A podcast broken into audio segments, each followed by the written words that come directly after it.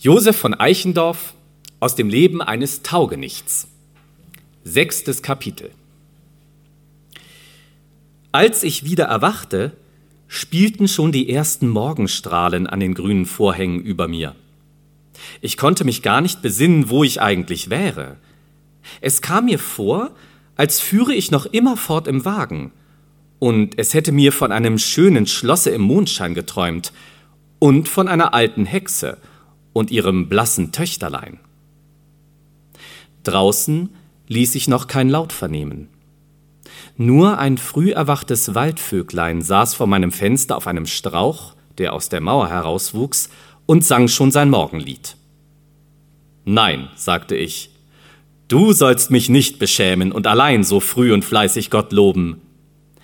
Ich nahm schnell meine Geige, die ich gestern auf das Tischchen gelegt hatte, und ging hinaus. Im Schlosse war noch alles totenstill. Und es dauerte lange, ehe ich mich aus den dunklen Gängen ins Freie herausfand.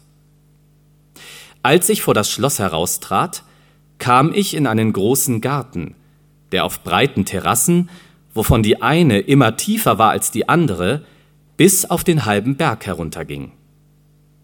Aber das war eine lüderliche Gärtnerei. Die Gänge waren alle mit hohem Grase bewachsen. Die künstlichen Figuren von Buchsbaum waren nicht beschnitten und streckten, wie Gespenster, lange Nasen oder ellenhohe spitzige Mützen in die Luft hinaus, dass man sich in der Dämmerung ordentlich davor hätte fürchten mögen. Auf einige zerbrochene Statuen über einer vertrockneten Wasserkunst war gar Wäsche aufgehängt. Hin und wieder hatten sie mitten im Garten Kohl gebaut. Dann kamen wieder ein paar ordinäre Blumen, alles unordentlich durcheinander und von hohem wilden Unkraut überwachsen, zwischen dem sich bunte Eidechsen schlängelten. Zwischen den alten hohen Bäumen hindurch aber war überall eine weite, einsame Aussicht. Eine Bergkoppe hinter der anderen, so weit das Auge reichte. Nachdem ich so ein Weilchen in der Morgendämmerung durch die Wildnis umherspaziert war, erblickte ich auf der Terrasse unter mir einen langen, schmalen, blassen Jüngling in einem langen, braunen Kaputtrock, der mit verschränkten Armen und großen Schritten auf und ab ging.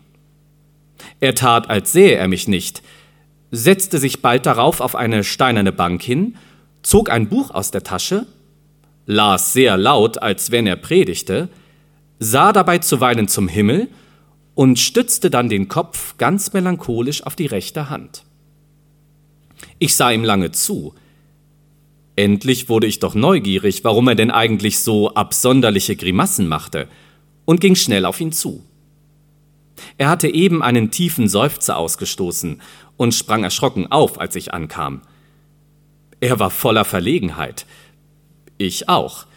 Wir wussten beide nicht, was wir sprechen sollten, und machten immerfort Komplimente voreinander, bis er endlich mit langen Schritten in das Gebüsch ausnahm. Das war nun aber doch ganz seltsam auf dem Schlosse. Kein Mensch dachte da ans Weiterreisen. Das Schloss war auch gar kein Wirtshaus, sondern gehörte, wie ich von der Magd erfuhr, einem reichen Grafen. Wenn ich mich dann manchmal bei der Alten erkundigte, wie der Graf heiße, wo er wohne, da schmunzelte sie immer bloß, wie den ersten Abend, da ich auf das Schloss kam und kniff und winkte mir so pfiffig mit den Augen zu, als wenn sie nicht recht bei Sinne wäre. Am verwunderlichsten war mir eine Nachtmusik, die sich oft und gerade immer in den finstersten Nächten unter meinem Fenster hören ließ. Es griff auf einer Gitarre immer nur von Zeit zu Zeit einzelne, ganz leise Klänge. Das eine Mal aber kam es mir vor, als wenn es dabei von unten Psst, Psst heraufrief. Ich fuhr daher geschwind aus dem Bett und mit dem Kopfe aus dem Fenster. Holla! Heda! Wer ist da draußen? rief ich hinunter. Aber es antwortete niemand. Ich hörte nur etwas sehr schnell durch die Gesträuche fortlaufen. Der große Hund im Hofe schlug über meinem Lärm ein paar Mal an. Dann war auf einmal wieder alles still. Und die Nachtmusik ließ sich seitdem nicht wieder vernehmen. Sonst hatte ich hier ein Leben, wie sich's ein Mensch nur immer in der Welt wünschen kann. Der gute Portier, er wusste wohl, was er sprach, wenn er immer zu sagen pflegte, dass in Italien einem die Rosinen von selbst in den Mund wüchsen. Ich lebte auf dem einsamen Schlosse wie ein verwunschener Prinz. Wo ich hintrat, hatten die Leute eine große Ehrerbietung vor mir, obgleich sie schon alle wussten, dass ich keinen Heller in der Tasche hatte. Ich durfte nur sagen, Tischchen deck dich. So standen auch schon die herrlichen Speisen, Reis, Wein, Melonen und Parmesankäse da. Ich ließ mir's wohl schmecken, schlief in dem prächtigen Himmelbett, ging im Garten spazieren, musizierte und half wohl auch manchmal in der Gärtnerei nach. Oft lag ich auch stundenlang im Garten im hohen Grase, und der schmale Jüngling, es war ein Schüler und Verwandter der Alten, der eben jetzt hier zur Vakanz war, ging mit seinem langen Kaputtrock in weiten Kreisen um mich herum und murmelte dabei wie ein Zauberer aus seinem Buche, worüber ich dann auch jedes Mal einschlummerte. So verging ein Tag nach dem anderen, bis ich am Ende anfing, von dem guten Essen und Trinken ganz melancholisch zu werden. Die Glieder gingen mir von dem ewigen Nichtstun ordentlich auseinander, und es war mir, als würde ich vor Faulheit noch ganz auseinanderfallen. In dieser Zeit saß ich einmal an einem schwülen Nachmittage im Wipfel eines hohen Baumes, der am Abhange stand, und wiegte mich auf den Ästen langsam über dem stillen, tiefen Tale. Die Bienen summten zwischen den Blättern um mich herum, sonst war alles wie ausgestorben. Kein Mensch war zwischen den Bergen zu sehen. Tief unter mir auf den stillen Waldwiesen ruhten die Kühe auf dem hohen Grase. Aber ganz von Weiten kam der Klang eines Posthorns über die waldigen Gipfel herüber. Es kam zwischen den Bergen immer näher und näher, bis ich es endlich gar oben auf dem Schlosshofe schallen hörte. Ich sprang rasch vom Baume herunter. Da kam mir auch schon die Alte mit einem geöffneten Pakete aus dem Schlosse entgegen. Da ist doch etwas für Sie mitgekommen, sagte sie und reichte mir aus dem Paket ein kleines, niedliches Briefchen. Es war ohne Aufschrift. Ich brach es schnell auf. Aber da wurde ich auch auf einmal im ganzen Gedichte, Gesichte so rot wie eine Päonie, und das Herz schlug mir so heftig, dass die Alte merkte, denn das Briefchen war von meiner schönen Fraue, von der ich manches Zettelchen bei dem Herrn Amtmann gesehen hatte. Sie schrieb darin ganz kurz, es ist alles wieder gut, alle Hindernisse sind beseitigt. Ich benutzte heimlich diese Gelegenheit, um die Erste zu sein, die Ihnen diese freudige Botschaft schreibt. Kommen, eilen Sie zurück. Es ist so öde hier, und ich kann kaum leben, seit sie von uns fort sind. Aurelie.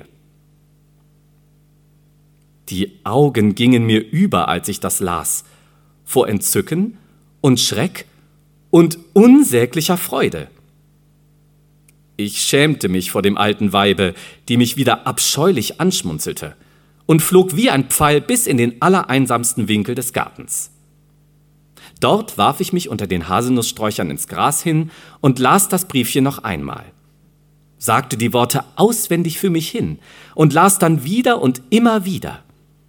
Und die Sonnenstrahlen tanzten zwischen den Blättern hindurch über den Buchstaben, dass sie sich wie goldene und hellgrüne und rote Blüten vor meinen Augen ineinander schlangen.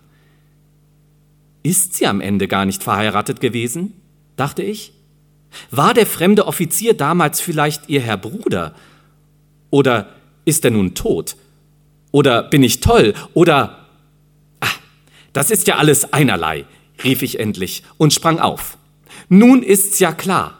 Sie liebt mich. Ja, sie liebt mich. Ich rief in das Schloss hinein, dass sie mir heute das Abendessen in den Garten herausbringen sollten.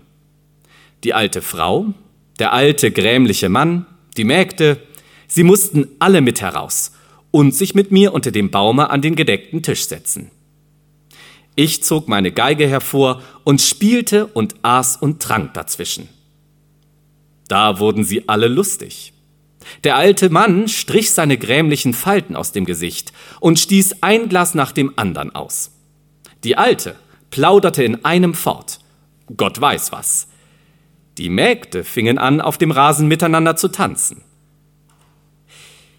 Die Alte hätte nun gar zu gern erfahren, was in dem Briefe stand und warum ich denn eigentlich heut auf einmal so lustig war. Aber das war ja viel zu weitläufig, um es ihr auseinandersetzen zu können.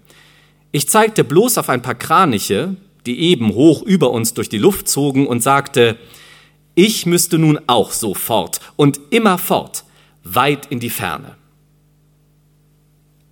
Da riss sie die vertrockneten Augen weit auf und blickte wie ein Basilisk bald auf mich, bald auf den alten Mann hinüber.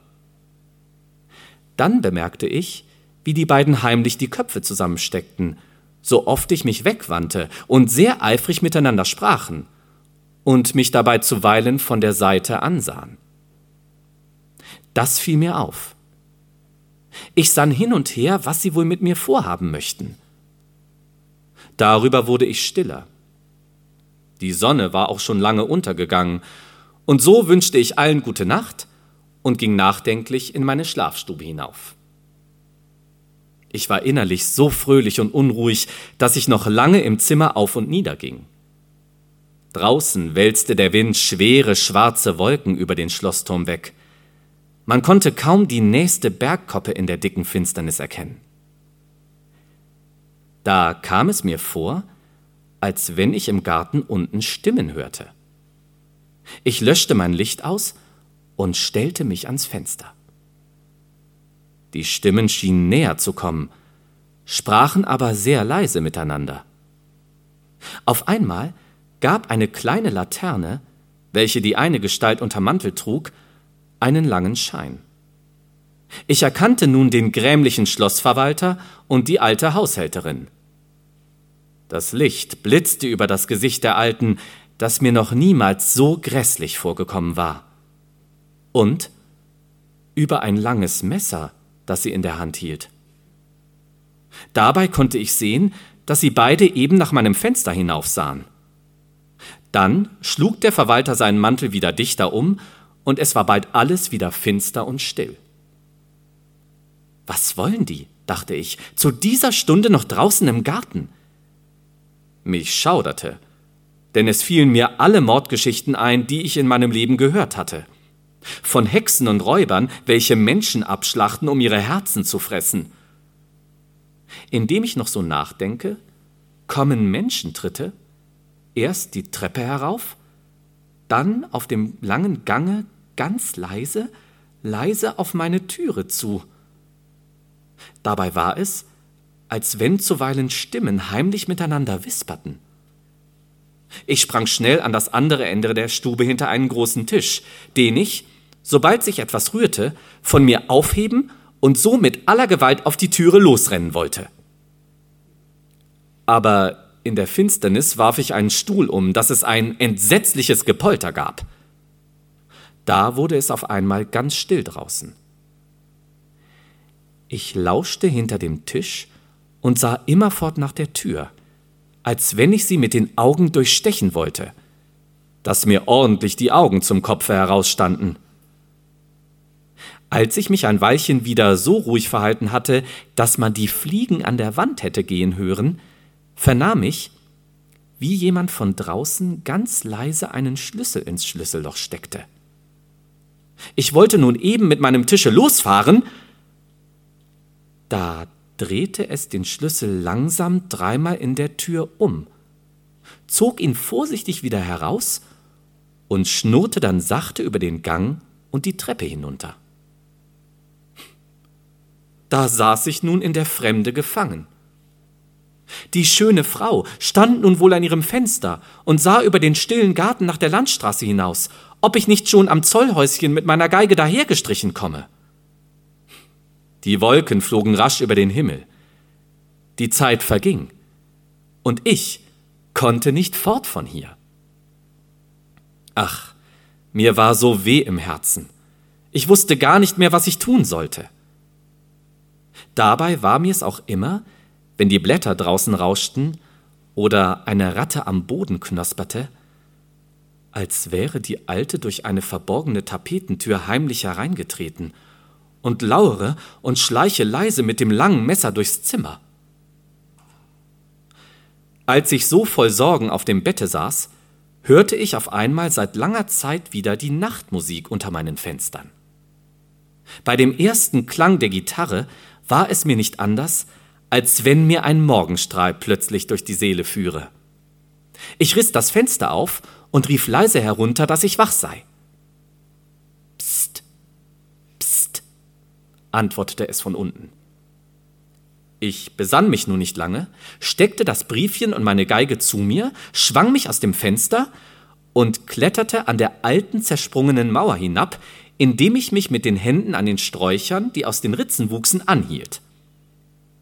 Aber einige morsche Ziegel gaben nach. Ich kam ins Rutschen. Es ging immer rascher und rascher mit mir, bis ich endlich mit beiden Füßen aufplumpte, dass mir's im Gehirnkasten knisterte. Kaum war ich auf diese Art unten im Garten angekommen, so umarmte mich jemand mit solcher Vehemenz, dass ich laut aufschrie. Der gute Freund aber hielt mir schnell die Finger auf den Mund, fasste mich bei der Hand und führte mich dann aus dem Gesträuch ins Freie hinaus. Da erkannte ich mit Verwunderung den guten langen Studenten, der die Gitarre an einem breiten seidenen Bande um den Hals hängen hatte. Ich beschrieb ihm nun in größter Geschwindigkeit, dass ich aus dem Garten hinaus wollte. Er schien aber das alles schon lange zu wissen und führte mich auf allerlei verdeckten Umwegen zu dem untern Tore in der hohen Gartenmauer. Aber da war nun auch das Tor wieder fest verschlossen. Doch der Student hatte auch das schon vorbedacht. Er zog einen großen Schlüssel hervor und schloss behutsam auf.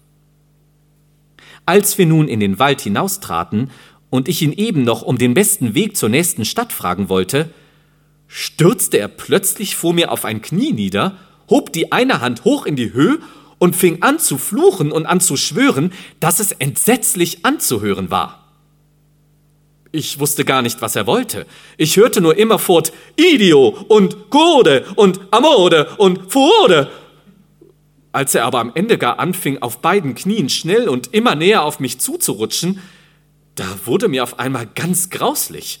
Ich merkte wohl, dass er verrückt war und rannte, ohne mich umzusehen, in den dicksten Wald hinein.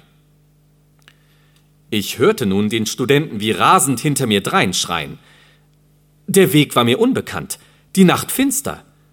Ich konnte ihnen leicht wieder in die Hände fallen. Ich kletterte daher auf den Wipfel einer hohen Tanne hinauf, um bessere Gelegenheit abzuwarten. Von dort konnte ich hören, wie auf dem Schlosse eine Stimme nach der anderen wach wurde. Einige Windlichter zeigten sich oben und warfen ihre wilden roten Scheine über das alte Gemäuer des Schlosses und weit vom Berge in die schwarze Nacht hinein. Ich befahl meine Seele dem lieben Gott, denn das verworrene Getümmel wurde immer lauter und näherte sich immer mehr und mehr. Endlich stürzte der Student mit einer Fackel unter meinem Baume vorüber, dass ihm die Rockschöße weit im Winde nachflogen.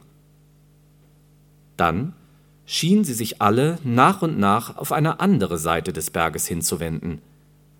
Die Stimmen schallten immer ferner und ferner, und der Wind rauschte wieder durch den stillen Wald.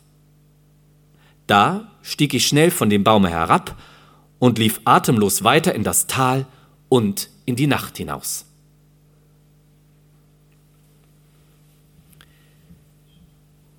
Siebentes Kapitel Ich war Tag und Nacht eilig fortgegangen, denn es sauste mir lange in den Ohren, als kämen die von dem Berge mit ihrem Rufen, mit Fackeln und langen Messern noch immer hinter mir drein. Unterwegs erfuhr ich, dass ich nur noch ein paar Meilen von Rom wäre.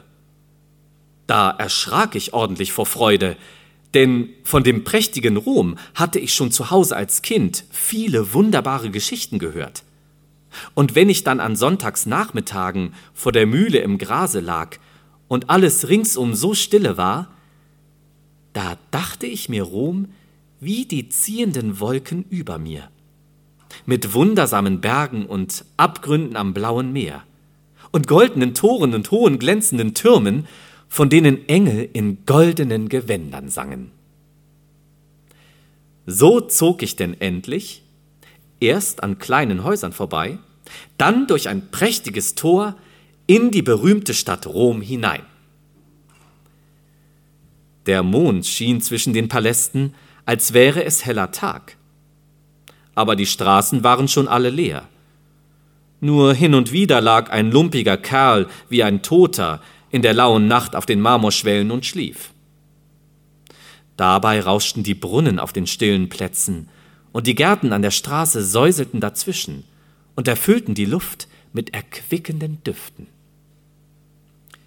Wie ich nun ebenso weiter fortschlendere und vor Vergnügen, Mondschein und Wohlgeruch gar nicht weiß, wohin ich mich wenden soll, lässt sich tief aus dem einen Garten eine Gitarre hören. Mein Gott, denke ich, da ist mir wohl der tolle Student mit dem langen Überrock heimlich nachgesprungen. Darüber fing eine Dame in dem Garten an, überaus lieblich zu singen. Ich stand ganz wie bezaubert, denn es war die Stimme der schönen, gnädigen Frau und dasselbe Welsche Liedchen, das sie gar oft zu Hause am offenen Fenster gesungen hatte. Da fiel mir auf einmal die schöne alte Zeit mit solcher Gewalt aufs Herz, dass ich bitterlich hätte weinen mögen.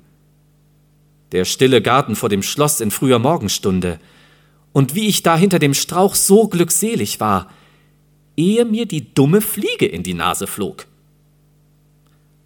Ich konnte mich nicht länger halten. Ich kletterte auf den vergoldeten Zierraten über das Gittertor und schwang mich in den Garten hinunter, woher der Gesang kam. Da bemerkte ich, dass eine schlanke weiße Gestalt von fern hinter einer Pappel stand und mir erst verwundert zusah, als ich über das Gitterwerk kletterte, dann aber auf einmal so schnell durch den dunklen Garten nach dem Hause zuflog, dass man sie im Mondschein kaum füßeln sehen konnte. Das war sie selbst, rief ich aus. Und das Herz schlug mir vor Freude, denn ich erkannte sie gleich an den kleinen geschwinden Füßchen wieder. Es war nur schlimm, dass ich mir beim Herunterspringen vom Gartentore den rechten Fuß etwas vertreten hatte. Ich musste daher erst ein paar Mal mit dem Beine schlenkern, ehe ich zu dem Hause nachspringen konnte. Aber da hatten sie unterdes Tür und Fenster fest verschlossen. Ich klopfte ganz bescheiden an, horchte und klopfte wieder.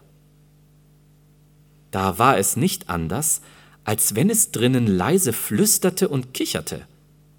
Ja, Einmal kam es mir vor, als wenn zwei helle Augen zwischen den Jalousien im Mondschein hervorfunkelten. Dann war auf einmal wieder alles still. Sie weiß nur nicht, dass ich es bin, dachte ich, zog die Geige, die ich allzeit bei mir trage, hervor, spazierte damit auf dem Gange vor dem Hause auf und nieder und spielte und sang das Lied von der schönen Frau und spielte voll Vergnügen alle meine Lieder durch, die ich damals in den schönen Sommernächten im Schlossgarten oder auf der Bank vor dem Zollhause gespielt hatte, dass es weit bis in die Fenster des Schlosses hinüberklang.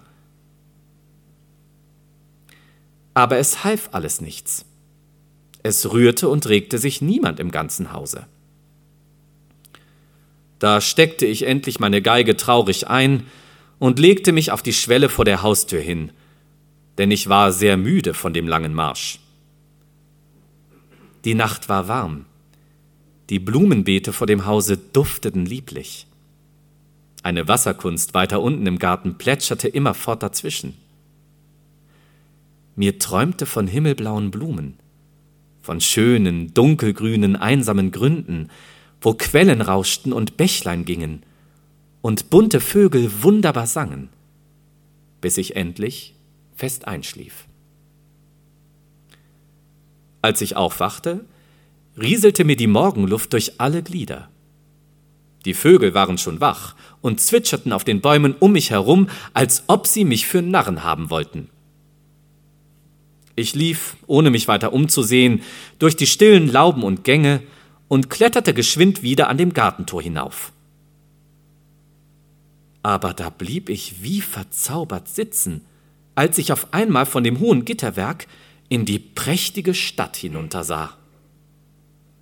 Da blitzte und funkelte die Morgensonne weit über die Dächer und in die langen, stillen Straßen hinein, dass ich laut aufjauchzen musste und voller Freude auf die Straße hinuntersprang. Aber wohin sollte ich mich wenden in der großen fremden Stadt? Auch ging mir die konfuse Nacht und das welsche Lied der schönen gnädigen Frau von gestern noch immer im Kopfe hin und her.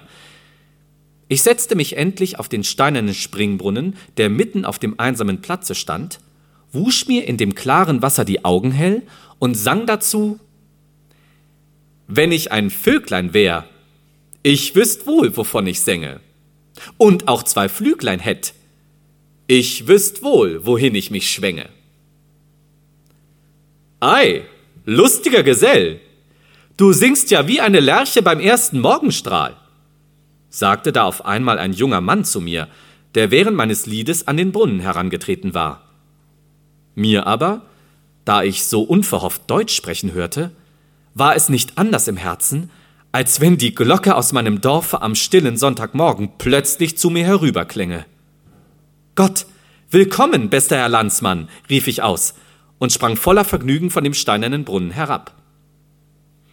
Der junge Mann lächelte und sah mich von oben bis unten an. Aber was treibt ihr denn eigentlich hier in Rom? fragte er endlich.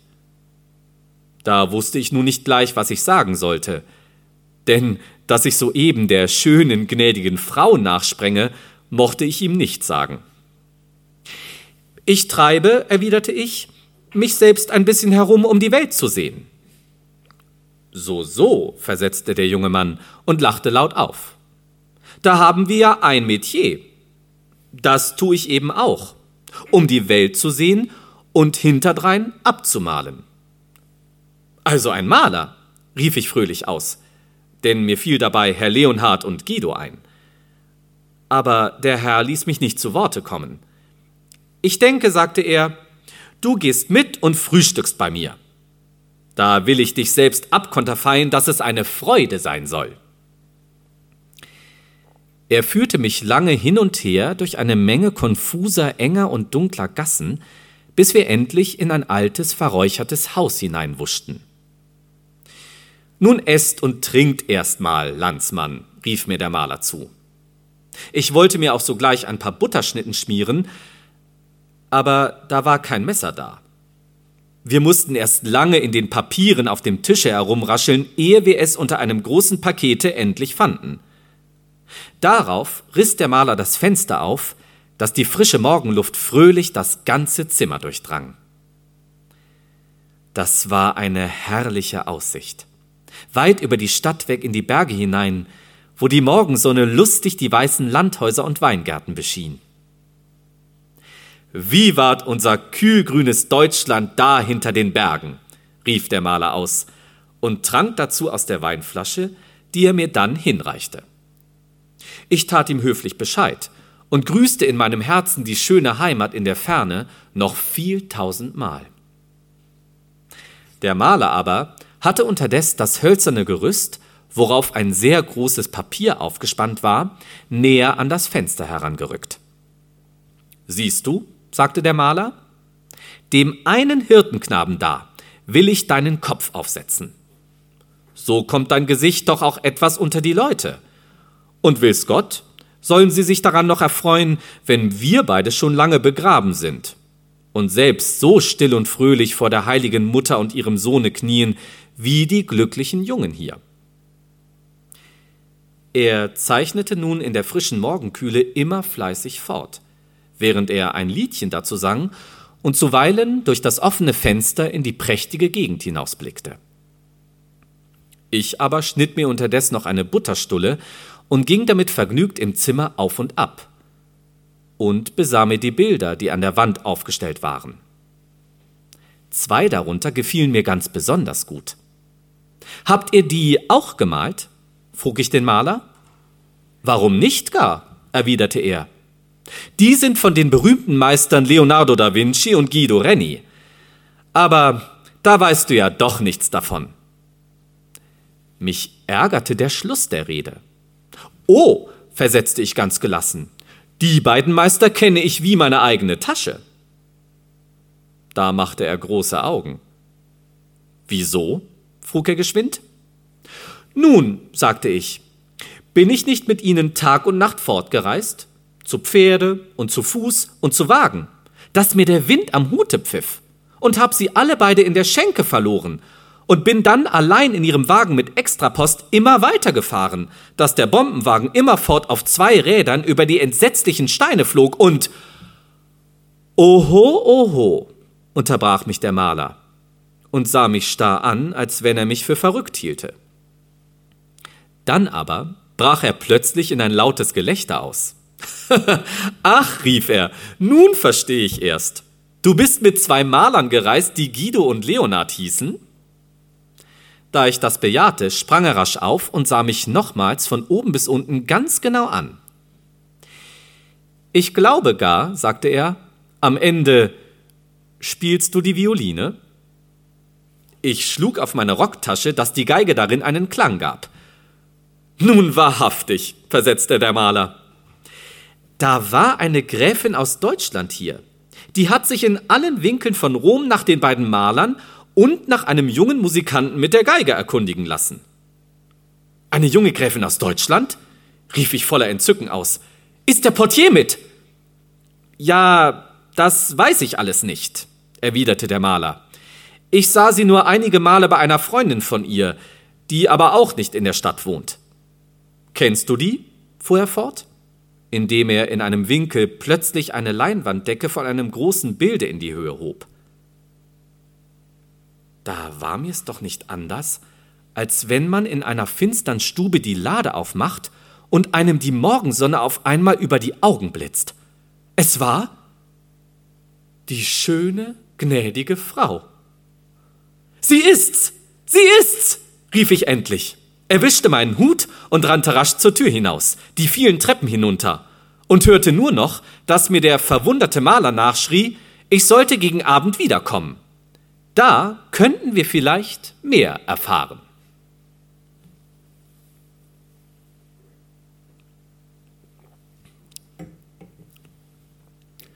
Achtes Kapitel Ich lief mit großer Eilfertigkeit durch die Stadt, um mich sogleich wieder in dem Gartenhause zu melden, wo die schöne Frau gestern Abend gesungen hatte. Auf den Straßen war unterdes alles lebendig geworden. Herren und Damen zogen im Sonnenschein und neigten sich und grüßten bunt durcheinander. Prächtige Karossen rasselten dazwischen, und von allen Türmen läutete es zur Messe, dass die Klänge über dem Gewühle wunderbar in der klaren Luft durcheinanderhalten. Ich war wie betrunken von Freude und von dem Rumor und rannte in meiner Fröhlichkeit immer gerade fort, bis ich zuletzt gar nicht mehr wusste, wo ich stand. Es war wie verzaubert, als wäre der stille Platz mit dem Brunnen und der Garten und das Haus bloß ein Traum gewesen und beim hellen Tageslicht alles wieder von der Erde verschwunden. Fragen konnte ich nicht, denn ich wusste den Namen des Platzes nicht. Endlich fing es auch an, sehr schwül zu werden. Die Sonnenstrahlen schossen recht wie sengende Pfeile auf das Pflaster. Die Leute verkrochen sich in die Häuser. Die Jalousien wurden überall wieder zugemacht. Und es war auf einmal wie ausgestorben auf den Straßen. Ich warf mich zuletzt ganz verzweifelt vor einem großen, schönen Hause hin, vor dem ein Balkon mit Säulen breiten Schatten warf, und betrachtete bald die stille Stadt, die in der plötzlichen Einsamkeit bei heller Mittagsstunde ordentlich schauerlich aussah, bald wieder den tiefblauen, ganz wolkenlosen Himmel, bis ich endlich vor großer Ermüdung gar einschlummerte. Da träumte mir, ich läge bei meinem Dorfe auf einer einsamen grünen Wiese, ein warmer Sommerregen sprühte und glänzte in der Sonne, die soeben hinter den Bergen unterging.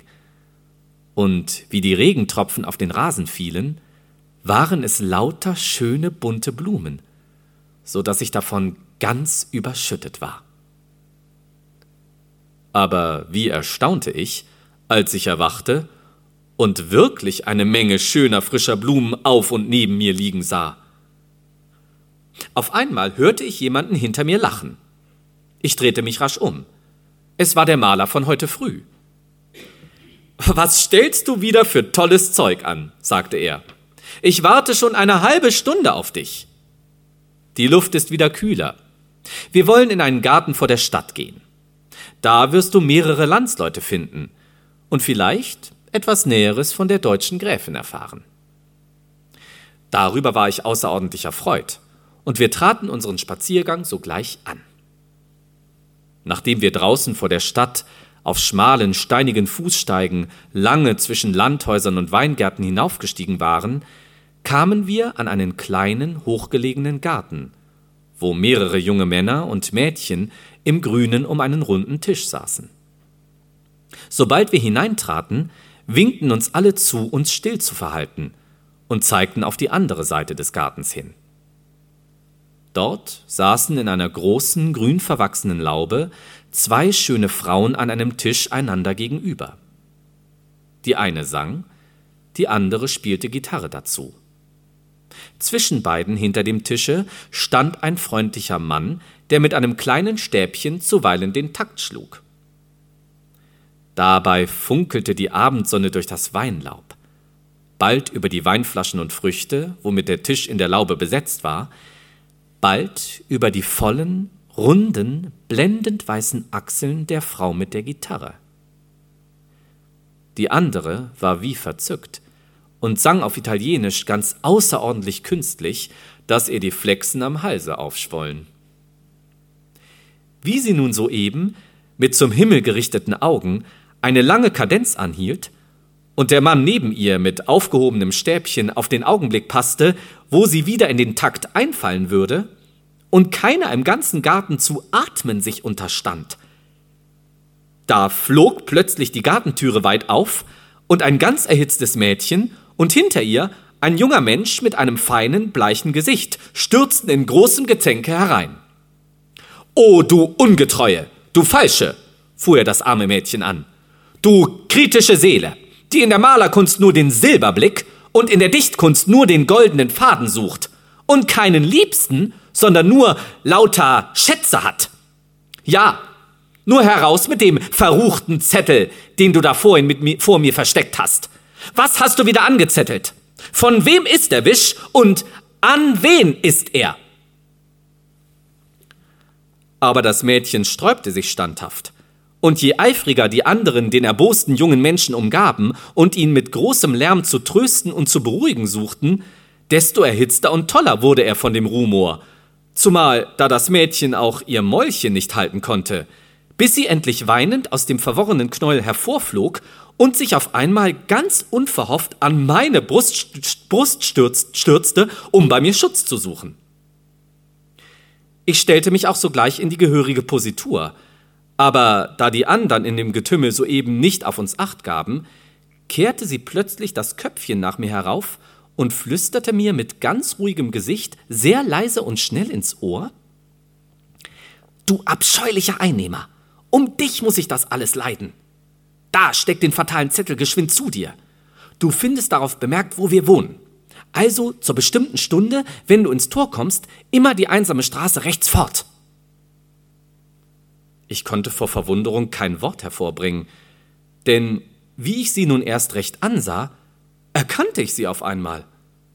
Es war wahrhaftig die schnippische Kammerjungfer vom Schloss, die mir damals an dem schönen Samstagabende die Flasche mit Wein brachte. Sie war mir sonst niemals so schön vorgekommen, als da sie sich jetzt so erhitzt an mich lehnte, dass die schwarzen Locken über meinem Arm herabhingen. Aber, verehrteste Mamsell, sagte ich voller Erstaunen, wie kommen Sie? Um Gottes Willen, still nur, jetzt still, erwiderte sie und sprang geschwind von mir fort auf die andere Seite des Gartens, ehe ich mich noch auf alles recht besinnen konnte. Unterdes hatten die anderen ihr erstes Thema fast ganz vergessen, zankten aber untereinander recht vergnüglich weiter, indem sie dem jungen Menschen beweisen wollten, dass er eigentlich betrunken sei, was sich für einen ehrliebenden Maler, der er war, gar nicht schickte. Mir aber war es so sternklar im Herzen, wie damals an dem glückseligen Sonnabend, als ich am offenen Fenster vor der Weinflasche bis tief in die Nacht hinein auf der Geige spielte. Ich holte, da der Rumor gar kein Ende nehmen wollte, frisch meine Violine wieder hervor und spielte, ohne mich lange zu besinnen, einen welschen Tanz auf, den sie dort im Gebirge tanzen und den ich auf dem alten, einsamen Waldschlosse kennengelernt hatte. Da reckten sie alle die Köpfe in die Höhe. Bravo, bravissimo, ein deliziöser Einfall. Und ehe ich mich's versah, tanzten alle unter den Bäumen bunt durcheinander. Die untergegangene Sonne warf noch einige rote Widerscheine zwischen die dunklen Schatten und über das alte Gemäuer und die von Efeu wild überwachsenen, halb versunkenen Säulen hinten im Garten, während man von der anderen Seite, tief unter den Weinbergen, die Stadt Rom in den Abendgluten liegen sah. Da zupfte mich jemand von hinten tüchtig an den Rockschößen. Es war die Kammerjungfer. Sei kein Narr, sagte sie leise. Studiere deinen Zettel ordentlich und komm bald nach. Die schöne junge Gräfin wartet. Und damit schlüpfte sie in der Dämmerung zur Gartenpforte hinaus und war bald zwischen den Weingärten verschwunden.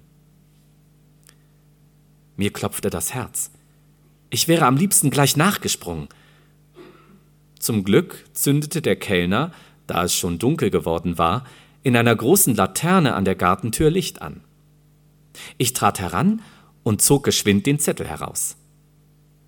Da war ziemlich kritzlig mit Bleifeder das Tor und die Straße beschrieben, wie mir die Kammerjungfer vorhin gesagt hatte. Dann stand elf Uhr an der kleinen Türe. Ich wollte mich sogleich auf den Weg machen, denn ich hatte keine Rast und Ruhe mehr. Von der Stadt her schlugen die Uhren zehn. Hinter mir hörte ich durch die stille Nacht noch einzelne Gitarrenklänge. Am Tore bog ich sogleich rechts in die Straße ein und ging mit klopfendem Herzen eilig zwischen den stillen Häusern und Gärten fort. Aber wie erstaunte ich, als ich da auf einmal auf dem Platze mit dem Springbrunnen herauskam, den ich heute am Tage gar nicht hatte finden können. Da stand das einsame Gartenhaus wieder, im prächtigsten Mondschein. Und auch die schöne Fraue sang im Garten wieder dasselbe italienische Lied wie gestern Abend. Ich rannte voller Entzücken erst an die kleine Tür, dann an die Haustür und endlich mit aller Gewalt an das große Gartentor, aber es war alles verschlossen. Nun fiel mir erst ein, dass es noch nicht elf geschlagen hatte. Ich ärgerte mich über die langsame Zeit, aber über das Gartentor klettern wie gestern mochte ich wegen der guten Lebensart nicht. Ich ging daher ein Weilchen auf dem einsamen Platze auf und ab und setzte mich endlich wieder auf den steinernen Brunnen, voll Gedanken und stiller Erwartung hin. Die Sterne funkelten am Himmel. Auf dem Platze war alles leer und still. Ich hörte voll Vergnügen dem Gesange der schönen Frau zu, der zwischen dem Rauschen des Brunnens aus dem Garten herüberklang. Da erblickte ich auf einmal eine weiße Gestalt, die von der anderen Seite des Platzes herkam und gerade auf die kleine Gartentür zuging.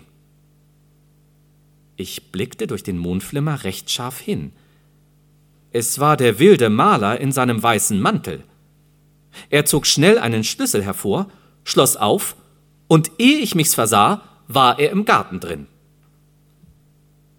Jetzt geriet ich ganz außer, außer mir vor Zorn. Das liederliche Genie ist gewiss wieder betrunken, dachte ich. Den Schlüssel hat er von der Kammerjungfer und will nun die gnädige Frau beschleichen. Verraten, überfallen. Und so stürzte ich durch das kleine, offen gebliebene Pförtchen in den Garten hinein. Als ich eintrat, war es ganz still und einsam darin. Die Flügeltür vom Gartenhause stand offen. Ein milchweißer Lichtschein drang daraus hervor und spielte auf dem Grase und den Blumen vor der Tür. Ich blickte von weitem herein. Da lag in einem prächtigen grünen Gemach das von einer weißen Lampe nur wenig erhellt war, die schöne, gnädige Frau, mit der Gitarre im Arm auf einem seidenen Faulbettchen ohne in ihrer Unschuld an die Gefahren draußen zu denken. Ich hatte aber nicht lange Zeit hinzusehen, denn ich bemerkte soeben, dass die weiße Gestalt von der anderen Seite ganz behutsam hinter den Sträuchern nach dem Gartenhause zuschlich. Dabei sang die gnädige Frau so kläglich aus dem Hause, dass es mir recht durch Mark und Bein ging. Ich besann mich daher nicht lange, brach einen tüchtigen Ast ab, rannte damit gerade auf den Weißmantel los und schrie aus vollem Halse Mordio, dass der ganze Garten erzitterte. Der Maler, wie er mich so unverhofft daherkommen sah, nahm schnell Reißaus und schrie entsetzlich. Ich schrie noch besser. Er lief nach dem Hause zu, ich ihm nach. Und ich hätte ihn beinahe schon erwischt, da verwickelte ich mich mit den Füßen in den fatalen Blumenstücken und stürzte auf einmal der Länge nach vor der Haustür hin. Also du bist es, Narr, hörte ich da über mir ausrufen. Hast du mich doch fast zum Tode erschreckt. Ich raffte mich geschwind wieder auf, und wie ich mir den Sand und die Erde aus den Augen wische, steht die Kammerjungfer vor mir, die soeben bei dem letzten Sprunge den weißen Mantel von der Schulter verloren hatte. Aber, sagte ich ganz verblüfft, war denn der Maler nicht hier? Ja, freilich, entgegnete sie schnippisch.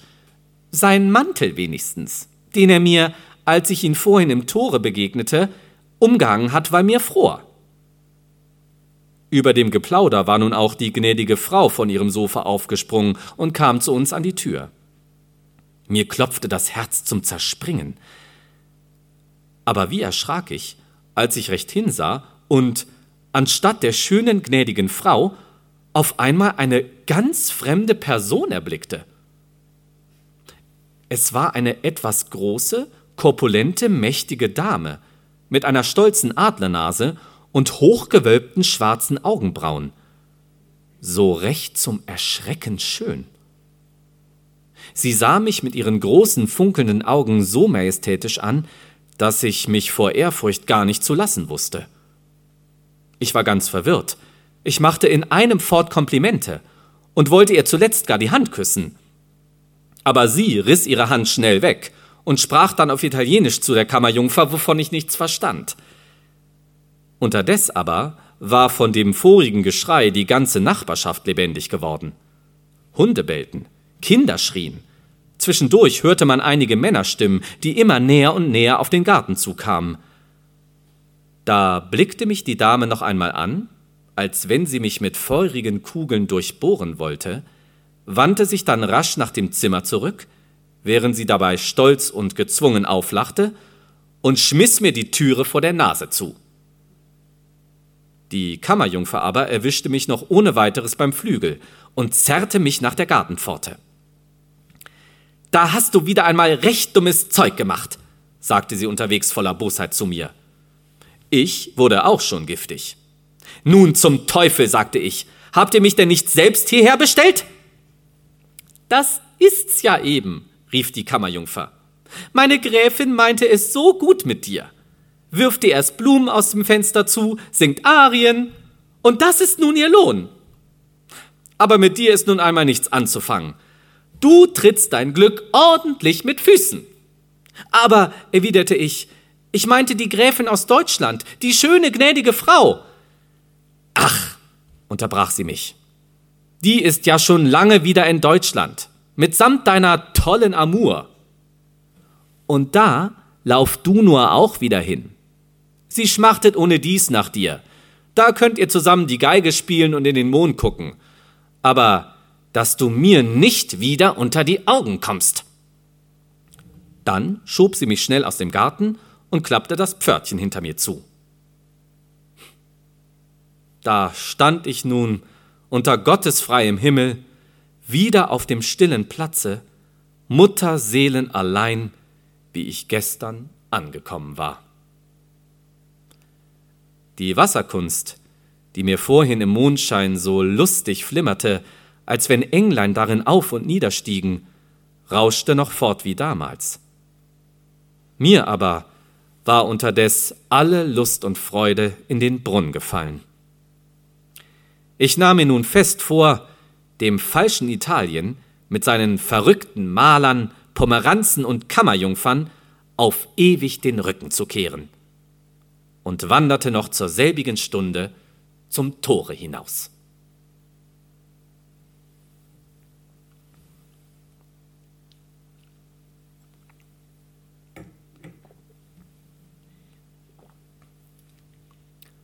Neuntes Kapitel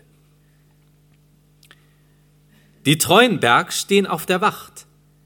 Wer streicht bei stiller Morgenzeit da aus der Fremde durch die Heid? Ich aber mir die Berg betracht und lach in mich vor großer Lust und rufe recht aus frischer Brust Parol und Feldgeschrei sogleich. Vivat Österreich! Da kennt mich erst die ganze Rund, nun grüßen Bach und Vöglein zart und Wälder rings nach Landesart. Die Donau blitzt aus tiefem Grund. Der Stephansturm auch ganz von fern guckt übern Berg und säh mich gern. Und ist er's nicht, so kommt er doch gleich. Vivat Österreich! Ich stand auf einem hohen Berge wo man zum ersten Mal nach Österreich hineinsehen kann, und schwenkte voller Freude noch mit dem Hute und sang die letzte Strophe.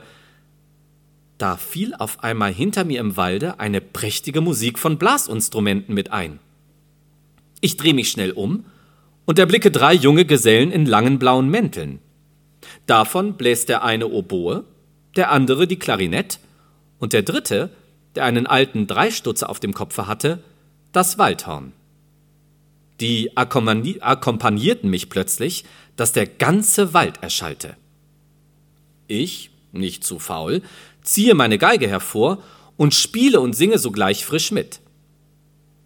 Da sah einer den anderen bedenklich an. Der Waldhornist ließ dann zuerst seine Bausbacken wieder einfallen und setzte sein Waldhorn ab, bis am Ende alle still wurden und mich anschauten. Ich hielt verwundert ein und sah sie auch an. Wir meinten, sagte endlich der Waldhornist, weil der Herr so einen langen Frack hat, der Herr wäre ein reisender Engländer, der hier zu Fuß die schöne Natur bewundert. Da wollten wir uns ein Viatikum verdienen. Aber mir scheint, der Herr ist selber ein Musikant. Eigentlich ein Einnehmer, versetzte ich, und komme direkt von Rom her. Da ich aber seit geraumer Zeit nichts mehr eingenommen, so habe ich mich unterweges mit der Violine durchgeschlagen. Bringt nicht viel heutzutage, sagte der Waldhornist, der unterdes wieder an den Wald zurückgetreten war und mit seinem Dreistutzer ein kleines Feuer anfachte, das sie dort angezündet hatten. Da gehen die blasenden Instrumente schon besser, fuhr er fort. Wenn so eine Herrschaft ganz ruhig zu Mittag speist, und wir treten unverhofft in das gewölbte Vorhaus und fangen alle drei aus Leibeskräften zu blasen an. Gleich kommt ein Bedienter herausgesprungen mit Geld oder Essen, damit sie nur den Lärm wieder loswerden. Aber will der Herr nicht eine Kollation mit uns einnehmen? Darauf kramte er eifrig in seinem Schubsack und zog endlich unter allerlei Plunder eine alte zerfetzte Landkarte hervor worauf noch der Kaiser in vollem Ornate zu sehen war, den Zepter in der rechten, den Reichsapfel in der linken Hand. Er breitete sie auf dem Boden behutsam auseinander, die anderen rückten näher heran, und sie beratschlagten nun zusammen, was sie für eine Marschroute nehmen sollten. Die Vakanz geht bald zu Ende, sagte der eine. Wir müssen uns gleich von Linz links abwenden. So kommen wir noch bei guter Zeit nach Prag. Ich aber merkte nun, dass es Prager Studenten waren und bekam einen ordentlichen Respekt vor ihnen. Ist der Herr auch ein Studierter? fragte mich darauf der Waldhornist. Ich erwiderte bescheiden, dass ich immer besondere Lust zum Studieren, aber kein Geld gehabt hätte. Das tut gar nichts, rief der Waldhornist. Wir haben auch weder Geld noch reiche Freundschaft. Aber ein gescheuter Kopf muss sich zu helfen wissen. Aurora musis amica. Das heißt zu Deutsch, mit vielem Frühstücken sollst du dir nicht die Zeit verderben. Aber wenn dann die Mittagsglocken von Turm zu Turm und von Berg zu Berg über die Stadt gehen, und nun die Schüler auf einmal mit großem Geschrei aus dem alten, finstern Kollegium herausbrechen und im Sonnenschein durch die Gassen schwärmen, da begeben wir uns bei den Kapuzinern zum Pater Küchenmeister und finden unseren gedeckten Tisch. Und ist er auch nicht gedeckt, so steht doch für jeden ein voller Topf darauf. Da fragen wir nicht viel danach und essen und perfektionieren uns dabei noch im Lateinisch sprechen. Sieht der Herr? So studieren wir von einem Tag zum anderen fort. Und wenn dann endlich die Vakanz kommt, und die anderen fahren und reiten zu ihren Eltern fort, da wandern wir mit unseren Instrumenten unterm Mantel durch die Gassen zum Tore hinaus, und die ganze Welt steht uns offen.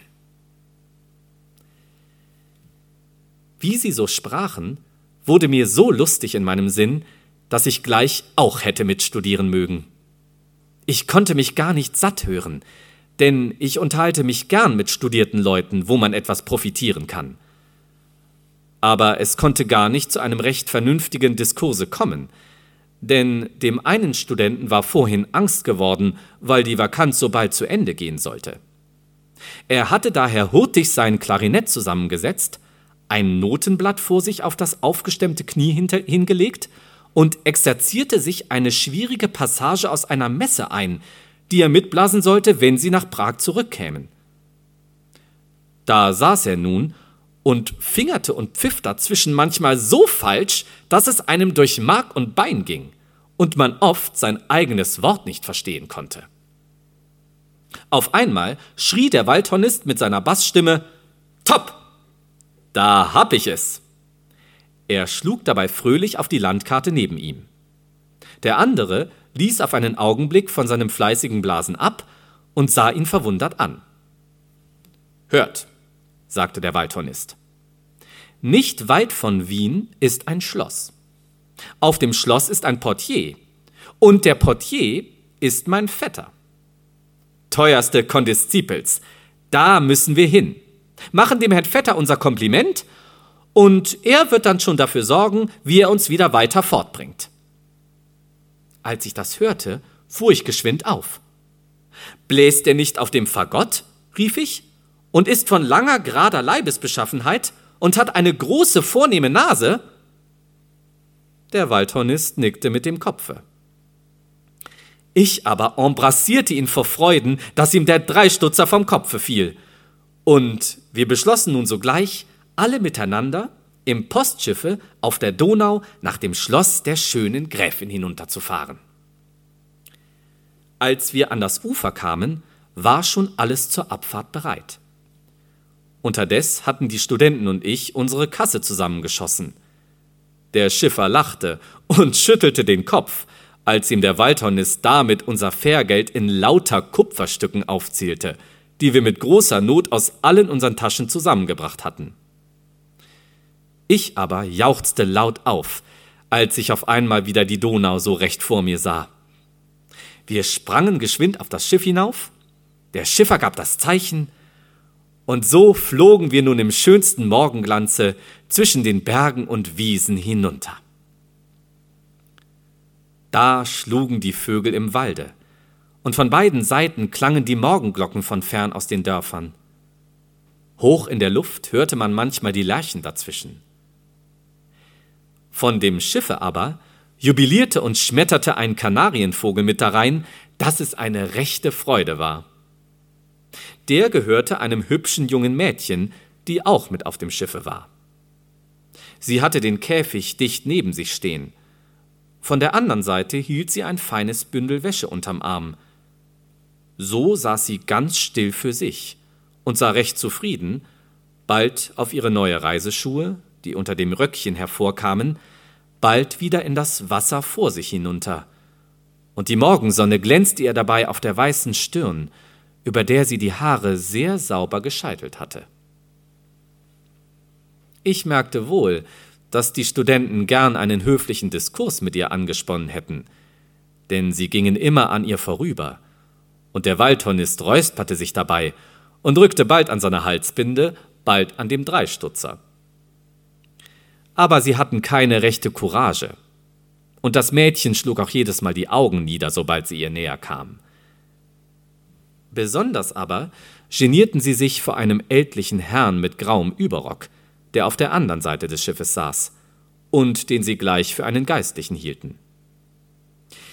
Ich hatte mich unterdes ganz vorn auf die Spitze des Schiffes gesetzt, ließ vergnügt meine Beine über dem Wasser herunterbaumeln und blickte, während das Schiff so fortflog und die Wellen unter mir rauschten und schäumten, immerfort in die blaue Ferne.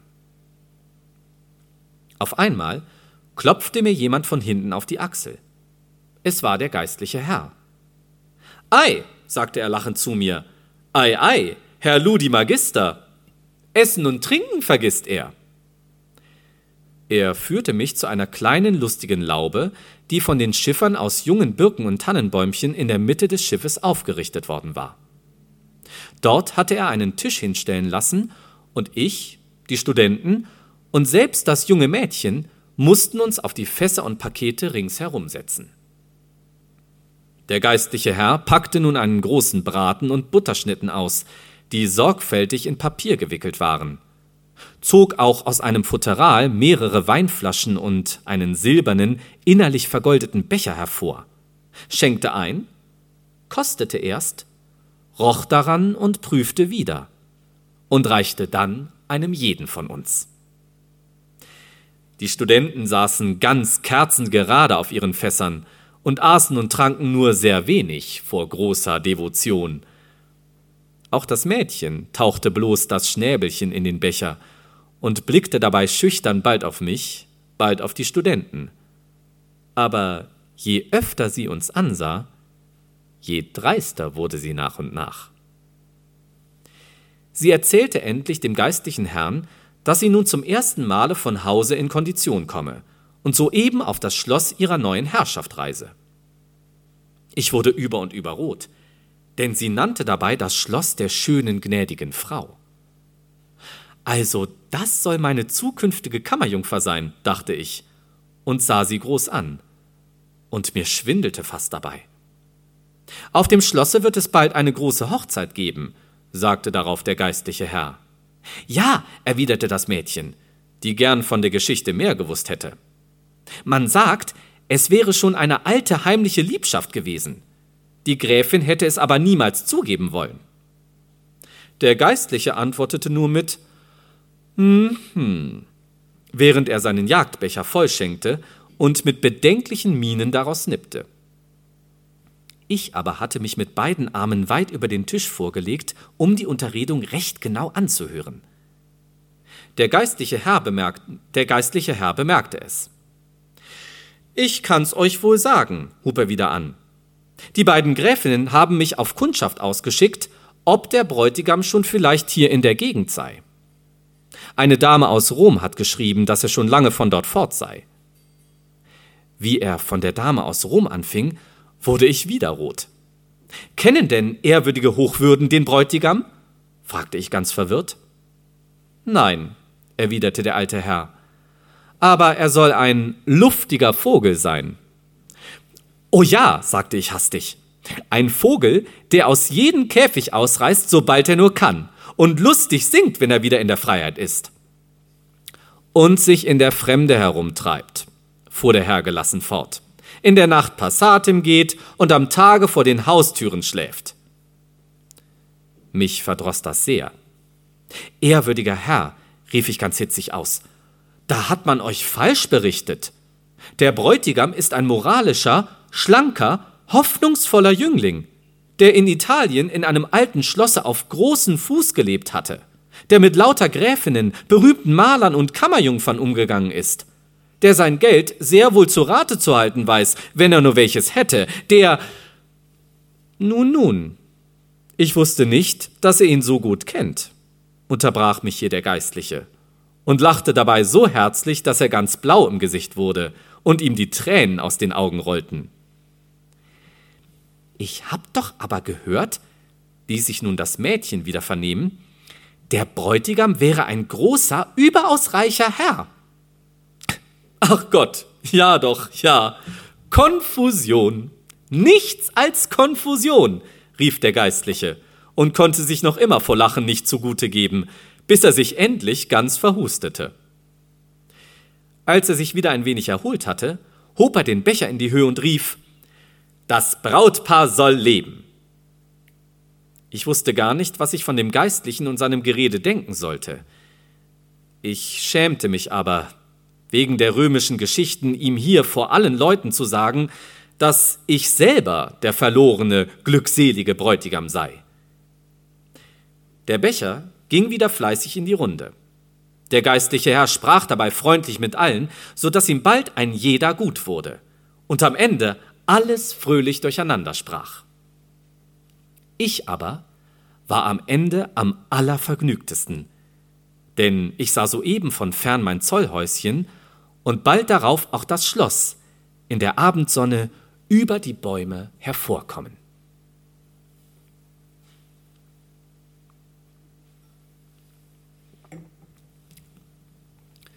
Zehntes Kapitel Das Schiff stieß an das Ufer. Wir sprangen schnell ans Land und verteilten uns nun nach allen Seiten im Grünen. Wie Vögel, wenn das Gebauer plötzlich aufgemacht wird. Der geistliche Herr nahm eiligen Abschied und ging mit großen Schritten nach dem Schlosse zu. Die Studenten dagegen wanderten eifrig nach einem abgelegenen Gebüsch, wo sie noch geschwind ihre Mäntel ausklopfen, sich in dem vorüberfließenden Bache waschen und einer den anderen rasieren wollten. Die neue Kammerjungfer endlich ging mit ihrem Kanarienvogel und ihrem Bündel unterm Arm nach dem Wirtshause unter dem Schlossberge, um bei der Frau Wirtin die ich ihr als eine gute Person rekommandiert hatte, ein besseres Kleid anzulegen, ehe sie sich oben im Schloss vorstellte. Mir aber leuchtete der schöne Abend recht durchs Herz, und als sie sich nun alle verlaufen hatten, bedachte ich mich nicht lange und rannte sogleich nach dem herrschaftlichen Garten hin. Da war ein Duften und Schimmern und Jubilieren von allen Vöglein. Die Plätze und Gänge waren leer. Aber die vergoldeten Wipfel neigten sich im Abendwinde vor mir, als wollten sie mich bewillkommnen, und seitwärts aus dem tiefen Grunde blitzte zuweilen die Donau zwischen den Bäumen nach mir herauf. Auf einmal hörte ich in einiger Entfernung im Garten singen. Schweigt der Menschen laute Lust, rauscht die Erde wie in Träumen, wunderbar mit allen Bäumen, was dem Herzen kaum bewusst.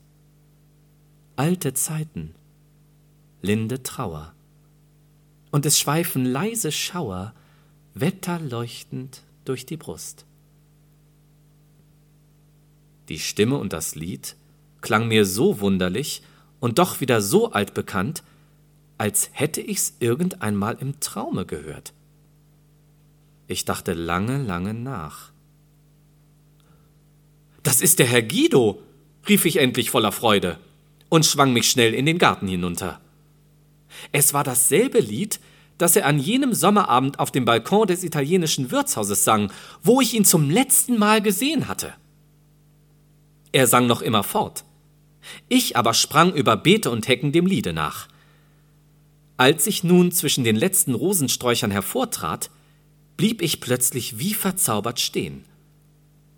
Denn auf dem grünen Platze am Schwanenteich, recht vom Abendrot beschienen, saß die schöne, gnädige Frau, in einem prächtigen Kleide und einem Kranz von weißen und roten Rosen in dem schwarzen Haar, mit niedergeschlagenen Augen auf einer Steinbank und spielte während des Liedes mit ihrer Reitgerte vor sich auf dem Rasen. Ihr gegenüber saß eine andere junge Dame. Die hatte den weißen, runden Nacken voll brauner Locken gegen mich gewendet und sang zur Gitarre, während die Schwäne auf dem stillen Weiher langsam im Kreise herumschwammen. Da hob die schöne Frau auf einmal die Augen und schrie laut auf, da sie mich erblickte. Die andere Dame wandte sich rasch nach mir herum, dass ihr die Locken ins Gesicht flogen, und da sie mich recht ansah, brach sie in ein unmäßiges Lachen aus, sprang dann von der Bank und klatschte dreimal mit den Händchen. In demselben Augenblick kam eine große Menge kleiner Mädchen in blütenweißen kurzen Kleidchen mit grünen und roten Schleifen zwischen den Rosensträuchern hervorgeschlüpft, sodass ich gar nicht begreifen konnte, wo sie alle gesteckt hatten. Sie hielten eine lange Blumengirlande in den Händen, schlossen schnell einen Kreis um mich, tanzten um mich herum und sangen dabei Wir bringen dir den Jungfernkranz mit veilchenblauer Seide. Wir führen dich zu Lust und Tanz, zu neuer Hochzeitsfreude. Schöner grüner Jungfernkranz, veilchenblaue Seide. Ich wusste gar nicht, was die Geschichte eigentlich bedeuten sollte und stand ganz verblüfft da. Da trat plötzlich ein junger Mann in feiner Jägerkleidung aus dem Gebüsch hervor. Ich traute meinen Augen kaum. Es war der fröhliche Herr Leonard. Er fasste die schöne gnädige Frau, die noch immer ganz still stand und nur manchmal auf mich herüberblickte, bei der Hand, führte sie bis zu mir und sagte Die Liebe, darüber sind nun alle Gelehrten einig, ist eine der courageösesten Eigenschaften des menschlichen Herzens. Die Bastionen von Rang und Stand schmettert sie mit einem Feuerblick danieder. Die Welt ist ihr zu eng und die Ewigkeit zu kurz.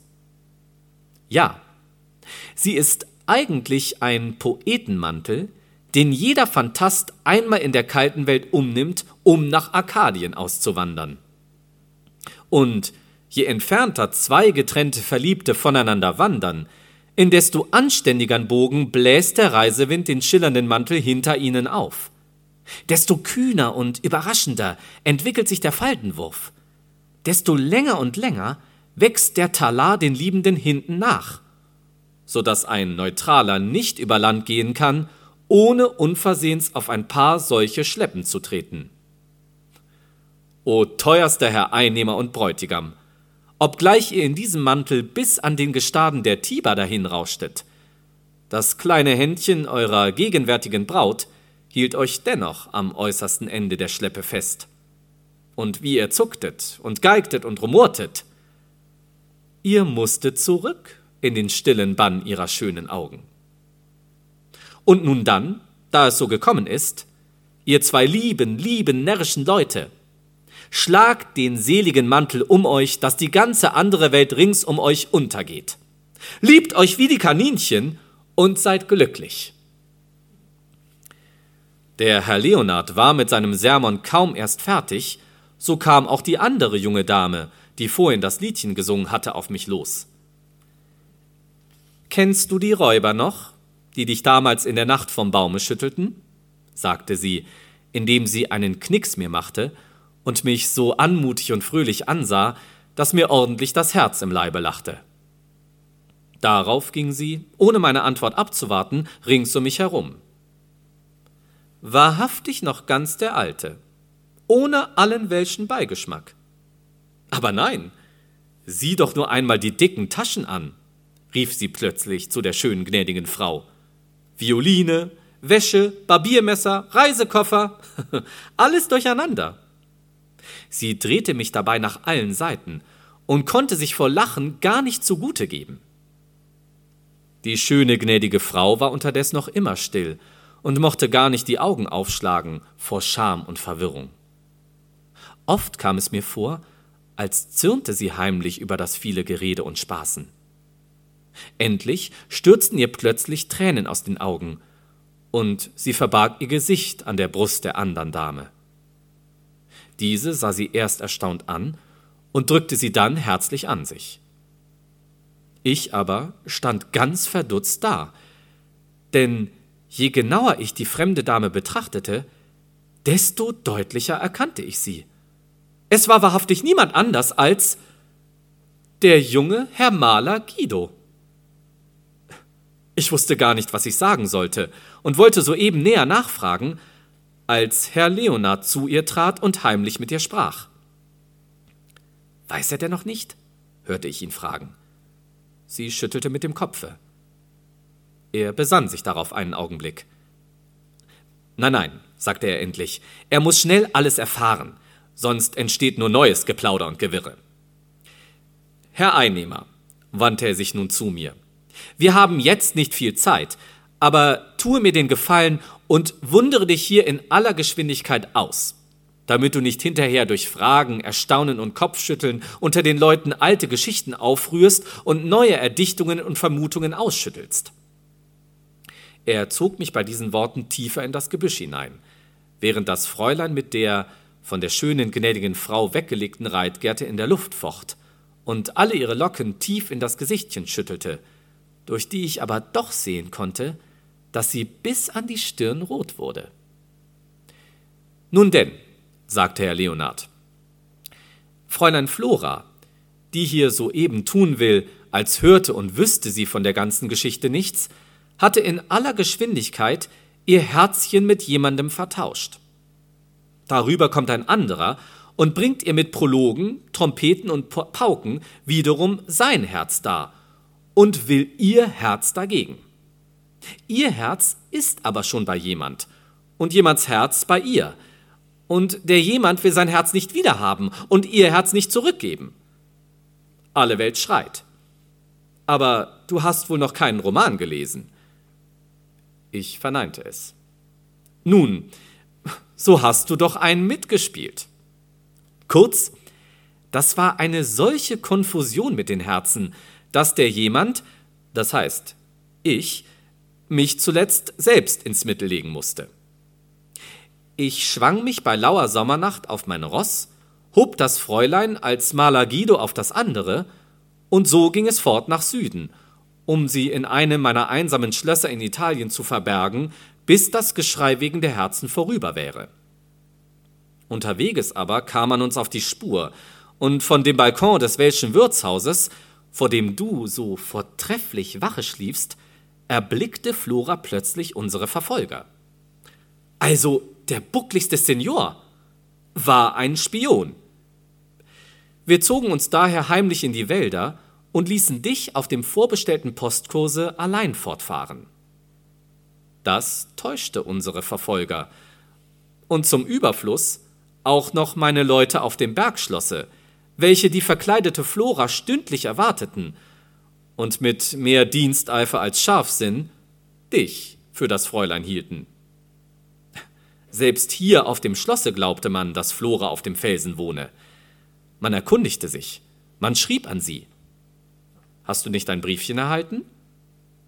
Bei diesen Worten fuhr ich blitzschnell mit dem Zettel aus der Tasche.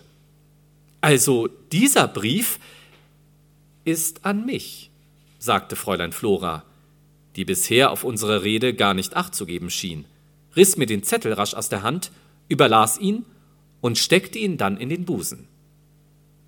Und nun, sagte Herr Leonard, müssen wir schnell in das Schloss. Da wartet schon alles auf uns.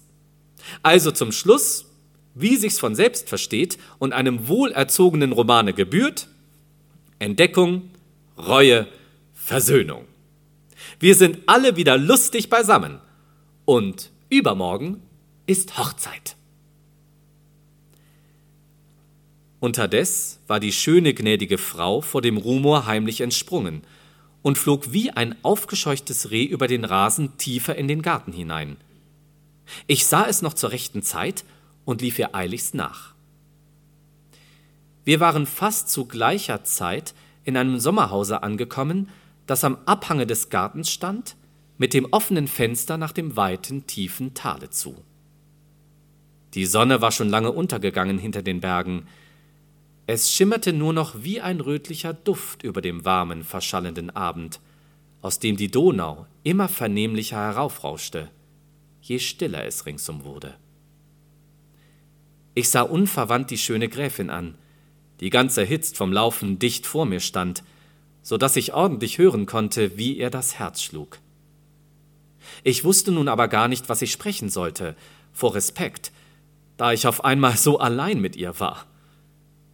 Endlich fasste ich ein Herz, nahm ihr kleines weißes Händchen, da zog sie mich schnell an sich und fiel mir um den Hals, und ich umschlang sie fest mit beiden Armen. Sie machte sich aber geschwind wieder los, und legte sich ganz verwirrt in das Fenster, um ihre glühenden Wangen in der Abendluft abzukühlen. Ach, rief ich. Mir ist mein Herz recht zum Zerspringen. Aber ich kann mir noch alles nicht recht denken. Es ist mir alles noch wie ein Traum. Mir auch, sagte die schöne gnädige Frau. Als ich vergangenen Sommer, setzte sie nach einer Weile hinzu, mit der Gräfin aus Rom kam und wir das Fräulein Flora glücklich gefunden hatten und mit zurückbrachten, von dir aber dort und hier nichts hörten, da dachte ich nicht, dass alles noch so kommen würde.